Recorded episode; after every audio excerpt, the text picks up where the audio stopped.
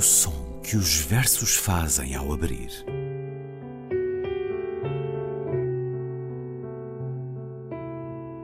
Se leio um livro e ele torna o meu corpo tão frio que fogo nenhum o pode aquecer, sei que isso é poesia.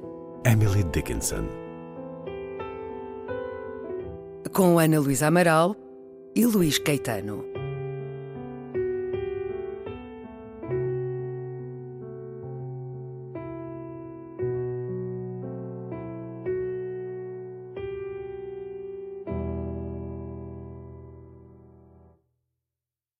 Comía, caían mis cabellos, estaba todo el día con los ojos cerrados. Pero salí al balcón de madrugada y alguien desde la calle entre los árboles me habló con una voz como la de mi madre, que dormía en su cama junto a mí. De repente no estaba ya cansada y bajé sin muletas a la calle. Nunca había podido andar así. Sentí que me volvía la alegría. Cayó la enfermedad como una piel sudorosa dejada allí en la calle. Nunca pude sentirme tan ligera. Miré hacia atrás, a mi balcón, la baranda como una partitura. Dije adiós a mi padre y a mi madre. La vida me eligió para su amor, también la muerte. Deixei de comer, caía-me o cabelo, passava o dia de olhos fechados. Mas saí à varanda de madrugada e alguém, da calçada, debaixo de uma árvore, falou-me com uma voz como a da minha mãe, que dormia a meu lado em sua cama. E de repente deixei de estar cansada e desci sem muletas para a rua. Nunca tinha podido andar assim. Senti que me voltava a alegria. A doença caiu como uma pele suada, abandonada ali na rua, e eu nunca tão leve me sentira. E olhei para trás, para a varanda, a balaustrada como uma partitura. Disse adeus ao meu pai, à minha mãe. Escolheu-me a vida para o seu amor, também a morte.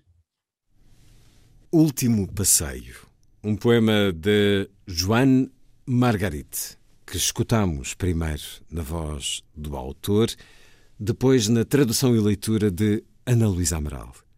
Olá, Ana. Olá, Luís.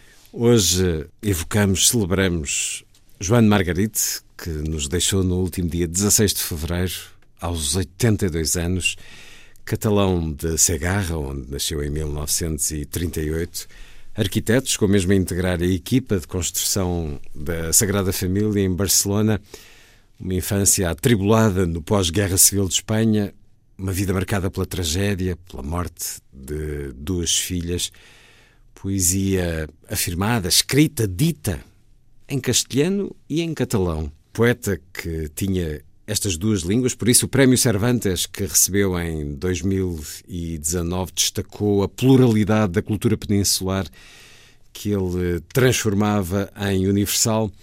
Recebeu também o Prémio Rainha Sofia no mesmo ano, um autor que está publicado em Portugal, eh, dois livros, pelo menos, o mais recente, que conheceu eh, novas edições nos últimos anos, Misteriosamente Feliz, com a edição Flaner Língua Morta. Ana, é um poeta que eu tive o prazer de conhecer e de entrevistar, e nessa entrevista ele terminou dizendo que a poesia lhe dava muitas ferramentas para amar o mundo. Também subscreve esta ideia? Com certeza, Luís. E eu tive o grande prazer de o conhecer. Mal, obviamente, mas lemos com, uh, em Barcelona, justamente, uh, com a Ana Atterley também, e se não me engano, aliás, tenho quase, tenho a certeza, com o Pedro Tamen. Isso é que foi um grande uh, encontro. É verdade, é verdade, é verdade. E era uma pessoa fantástica, realmente. Era um homem, como são, eu acho que as grandes pessoas, hum. de uma grande simplicidade. Dizem os críticos, uh, diz a crítica, digamos assim, que uh, João Margarite foi sempre um poeta à margem da sua geração. Mas eu acho, Luís, que todos os grandes poetas o são, ou seja, não conseguimos catalogá-los, não podemos. É, é, muito mal quando se. Ah, para mim, eu acho, não é? Ou não melhor, não é que seja muito mal, pronto. Mas o que eu acho é que quando a, a poesia de, de, quando um poeta não se inscreve em estéticas de grupo, digamos assim, não é? Hum. Quando não é possível dizer, ah, pertence ao grupo tal, pertence ao grupo tal, pertence ao grupo tal, eu acho que isso é um, uma mais-valia, não é? Porque ele tinha realmente uma voz própria. Este poema é um poema muito bonito, é um poema falado, no feminino, é um poema sobre a morte, obviamente. Como, é? como tantos outros que ele, que ele escreveu, outros, muito melancólico. Exatamente. Ele era um homem sereno, tivemos ambos essa possibilidade de confirmar, e muitas outras pessoas, porque em 2016 ele esteve em Portugal, esteve na Casa Fernando Pessoa e no Fólio, em Óbidos, conviveu com leitores. Ele dizia dos seus poemas que eram de uma honesta intensidade, e ele também era assim tranquilo, pacato. A conversa que tive com ele foi de improviso, foi pedida já a altas horas, eh, quase à meia-noite, nas muralhas de Óbidos, a que ele acedeu com muita gentileza, tinha essa característica. Era uma pessoa muito gentil, é isso, é isso, Luís, era um homem muito, muito gentil. E este poema não deixa de ter também, digamos assim... Essa delicadeza. enorme delicadeza e sensibilidade, não é? Desta mulher, não é? Que está a morrer, vai avançando, digamos assim, para a morte. Caiu-me o cabelo, deixei de comer, portanto, prova muito provavelmente numa doença terminal, passava o dia de olhos fechados, mas depois aquele, aparece de repente este Peros ali, mas saía à varanda de madrugada, não é? E, e, e esta madrugada, que é assim, o alvor, não é? Que é o romper da manhã, e ouvir a voz de alguém debaixo de uma árvore, que eu acho que pode ser, isto pode ser interpretado de diferentes maneiras, pode ser a voz de Deus, uma voz como a da minha mãe, pode ser a voz da própria imaginação de quem fala aqui, não é? Que ouve uma voz, pode ser a voz da morte, que a chama e que tem uma voz parecida com a da mãe que dormia ao meu lado em sua cama. E de repente deixei de estar cansada. Agora é muito lindo isto. Portanto, a pessoa usa muletas. Nós temos assim uma, um, um poema que vai avançando do ponto de vista descritivo. É? Vamos vendo cada, a pouco e pouco, vamos uh, conhecendo melhor esta figura que fala, esta mulher que fala, e depois nunca tinha podido dar assim, senti que me voltava a alegria, a doença caiu como uma pele suada, ou seja, é como se o corpo de alguma forma fosse um invólucro, não é? E eu acho que a imagem lindíssima que aqui está é para mim, e olhei para trás, para a varanda, a balaustrada da varanda, como uma partitura. Isto é uma imagem tão bonita, porque numa partitura nós vemos as notas. Eu inicialmente traduzi isto por uh, o corrimão, como uma partitura, porque baranda também é corrimão, mas não, eu acho que não é o corrimão, porque é a balaustrada da, da, da própria varanda, não é? E então nós imaginamos também aqui as varandas em Espanha, que são muito bonitas. É uma imagem belíssima, porque numa partitura nós vemos as notas dispostas de formas diferentes. Então, a referência à música, que aqui funciona duplamente, penso eu, que é aquilo que se abandona, a vida, e com ela a arte, mas também a capacidade agora de ver de uma outra forma. Não só a capacidade de se poder andar como nunca se tinha andado antes, não é? Porque o corpo senti que me voltava a alegria, nunca tão leve me sentir, ou seja, o, o, o, ela vai deixando o seu corpo, digamos, mas também a capacidade, como eu dizia agora, de ver de uma outra forma, ou seja, como se tudo parecesse belo. Disse adeus ao meu pai, à minha mãe, escolheu uma vida para o seu amor e agora eu chamo a atenção para isto. O poema podem encontrá-lo perfeitamente na internet, o último passeio. E eu acho que era interessante ver, porque escolheu uma vida para o seu amor, também a morte. É que este último verso, o último verso é também a morte, e é um verso muito curtinho, e este último verso muito mais curto que os anteriores, mas muito mais curto, metade da extensão dos anteriores, também a morte, uh, para mim suspende a própria vida. não é? Então eu acho este poema realmente muito bonito. Poesia do Belo e da Consolação, citando o nome de um excelente programa de há 20 anos, sempre com a morte em fundo. Vamos ouvir outro poema que traduziu. Toda a poesia é um diálogo com a poesia, não é? Toda a poesia dialoga com ela própria, digamos assim, e com, e com tudo aquilo que se faz nela. E aquele conto de Chekhov que está aqui, que é Sim, Saudade, citado. que, está, que, foi, que, foi, que foi publicado pela Relógio Encontros, uh, que é um conto muito bonito, aliás, que é aqui referido, já lá vamos, não é? Uh, uh, eu, eu acho que este, este poema, para mim, é daqueles poemas que estabelece diálogos múltiplos, não só com histórias de vida, mas com histórias literárias e com outros poemas. Vamos primeiro ouvi-lo na ah, leitura de um dizer eh, espanhol, Tomás Galindo. Depois ouviremos a tradução e leitura de Ana Luísa Amaral.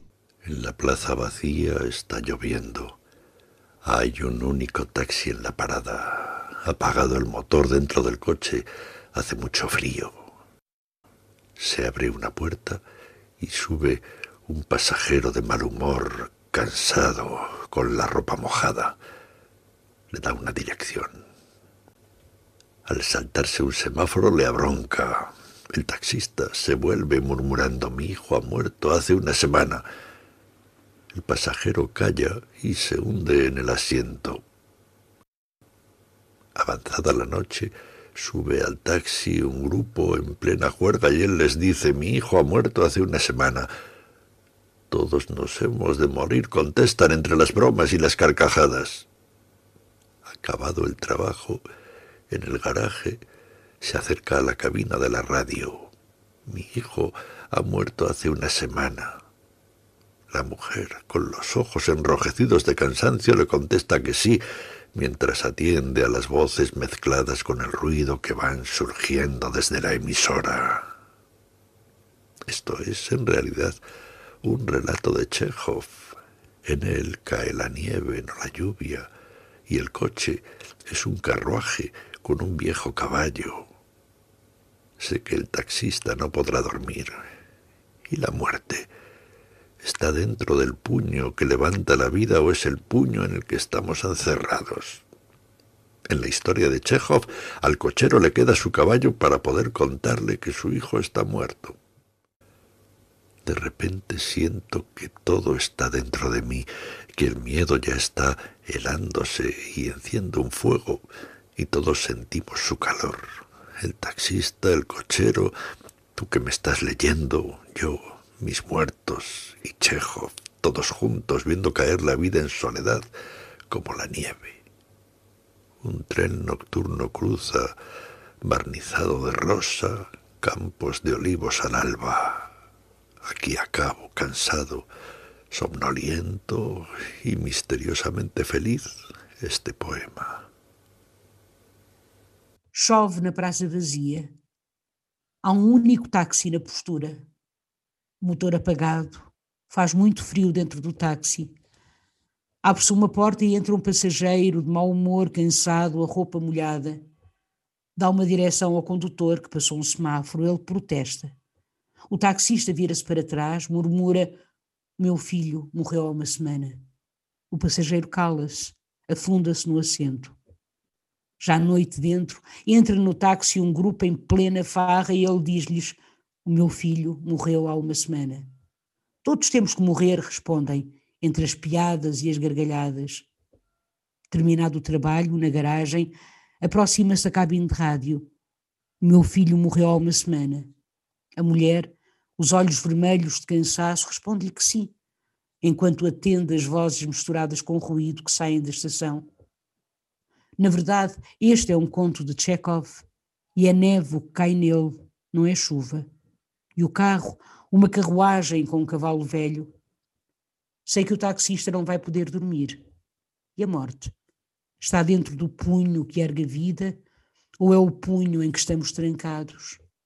Na história de Chekhov, o cocheiro só tem o seu cavalo a quem contar que o seu filho está morto.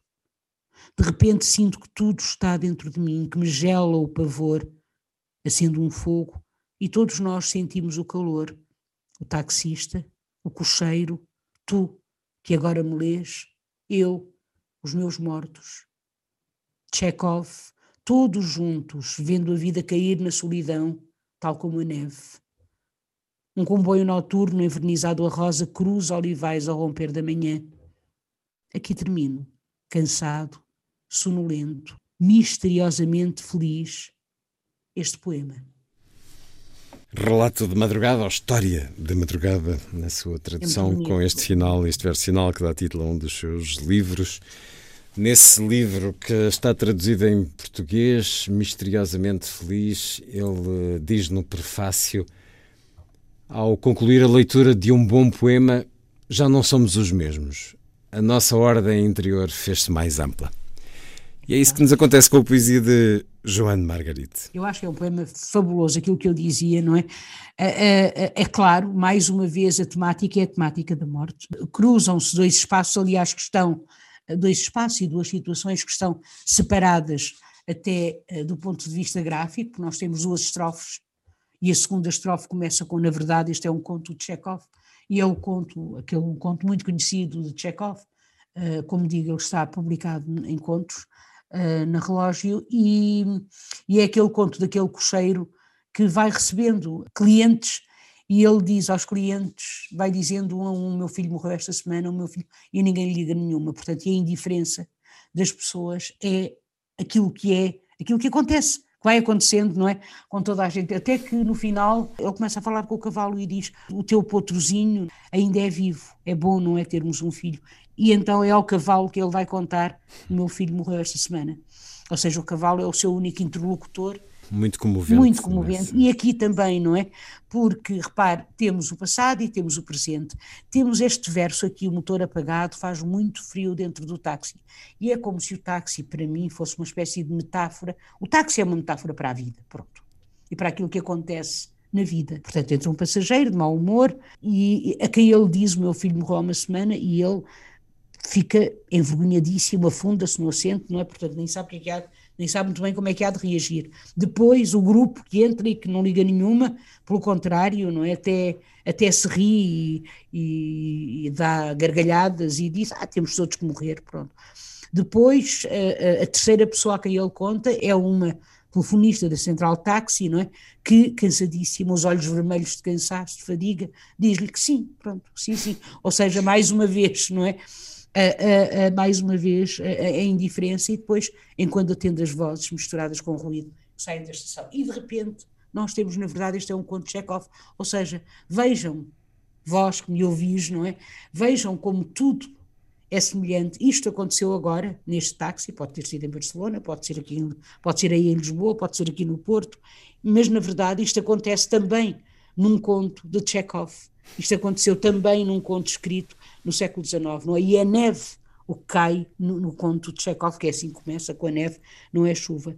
E o carro, uma carruagem. E agora, isto é belíssimo. Repare, e a morte? E esta questão que depois continua uh, e que é expandida, está dentro do punho que ergue a vida ou é o punho em que estamos trancados? E esta pergunta é maravilhosa, não é? Quer dizer, onde é que está a morte? Morte e vida são entidades absolutamente inseparáveis. Nós não podemos separar a vida da morte. E depois só tem o, o seu cavalo a quem contar que o seu filho está morto. De repente sinto que tudo está dentro de mim. E, e este tudo está dentro de mim. Eu acho que é tudo, as histórias todas, a literatura toda, que me gela o pavor e eu adoro esta parte, acendo um fogo e todos nós sentimos o calor, o taxista, o cocheiro, tu que agora me lês, eu, os meus mortos, Chekhov, todos juntos, hum. vendo a vida cair na solidão tal como a neve. Então, o fogo que aqui se acende, e o que é o fogo? Eu, para mim o fogo é a poesia, para mim o fogo é a arte e para mim o fogo é uma outra coisa, é a solidariedade. Então, e todos nós sentimos o calor, o taxista, o cocheiro, tu que agora lês, eu, os meus mortos, e é todo o fluxo da vida, é a condição comum da solidão, mas também de possível esperança. E eu não, não consegui deixar de pensar no Cavaleiro da Dinamarca, mais uma vez, que é assim dos meus favoritos de Sofia. Deixe-me só ler, Luís, este certozinho.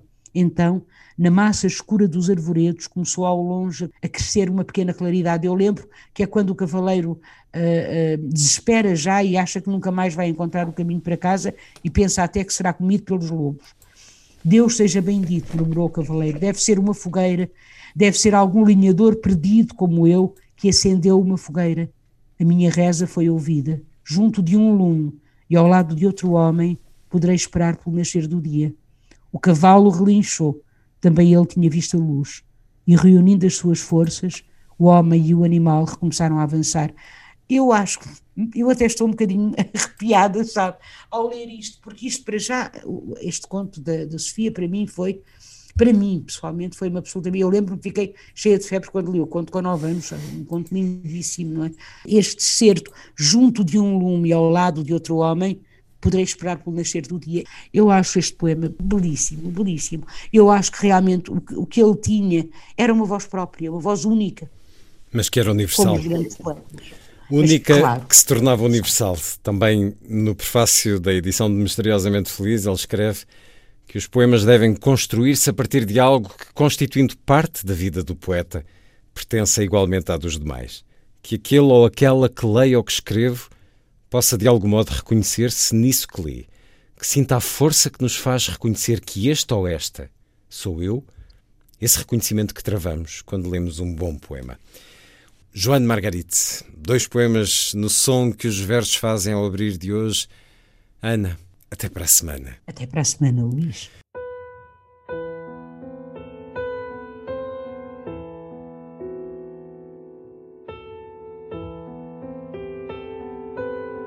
O som que os versos fazem ao abrir.